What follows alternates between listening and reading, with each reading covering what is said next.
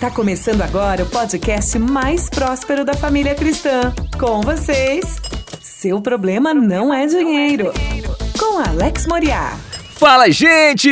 Tudo bem? Começando aqui mais um podcast. Seu problema não é dinheiro, e não é mesmo. Estamos aqui toda semana trazendo para você informações para que você tenha uma vida mais abundante, mais rica, mais próspera financeiramente falando. Hoje eu quero ajudar você a planejar bem o seu dinheiro para que você não fique chegando na metade do mês e dizendo: Meu Deus, cadê o dinheiro que estava aqui? O rato comeu, não foi o rato não. Vou te mostrar isso no episódio de hoje. Fica aí.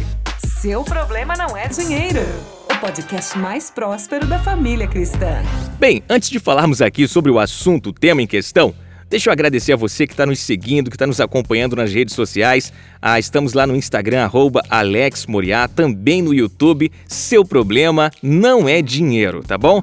Você que ainda não está inscrito, que ainda não participa, não segue a gente, vai lá, dá aquela moralzinha, porque vale a pena demais você receber conteúdo toda semana. Na verdade, várias vezes na semana tem conteúdo para você melhorar a sua vida financeira. Falado isso, vamos entrar no tema. Por que, que a gente não consegue planejar as contas e chega na metade do mês a gente já tá chorando porque acabou, começa a clamar a Deus: cadê meu dinheiro? E aí Deus fala: rapaz, você gastou e você não sabe identificar exatamente como fez isso. Eu vou te mostrar. Em primeiro lugar, gente, não negocie seus princípios. E aqui a gente fala diretamente para você. Seus princípios incluem dizimar. Isso é um princípio, é inegociável.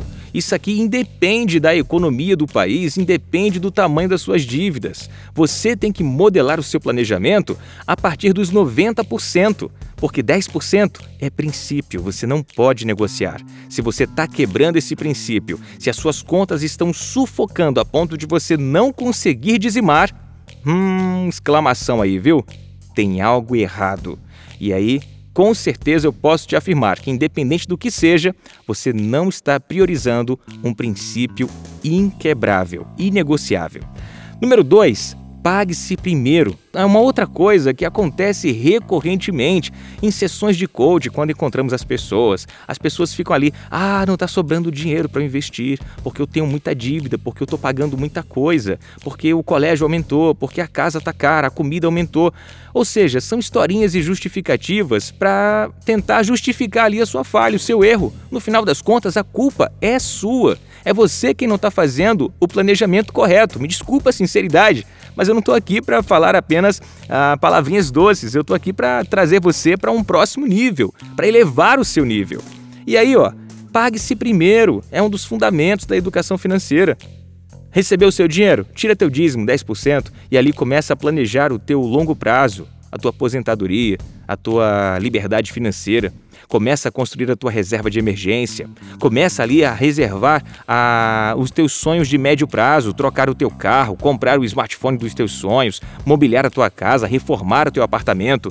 Isso são sonhos de médio prazo. De longo prazo é a aposentadoria, como falamos. E aí só depois disso é que você vai modelar a sua vida com o que sobrar. Não o contrário. Você não vai investir com o que sobrar. Você vai investir como prioridade e vai adequar a sua vida com o que sobrar. E aí, se você ver que o que sobrar não está dando para pagar as contas, é hora de você replanejar a sua vida. Sair para um aluguel mais barato, pegar um carro mais econômico, talvez estudar se você de fato precisa de um carro e tudo mais. Além disso tudo, você precisa fazer o seu planejamento com objetivos claros. Não adianta você querer juntar dinheiro para nada, você não sabe para que você quer. Por exemplo, se você quer realizar o sonho de fazer a viagem da família, aquela viagem que você sempre desejou e nunca conseguiu. Parece um sonho utópico. Está na hora de você calcular e orçar quanto custa esse sonho e ali você vai metrificar para poder colocar um recurso destinado à realização desse sonho.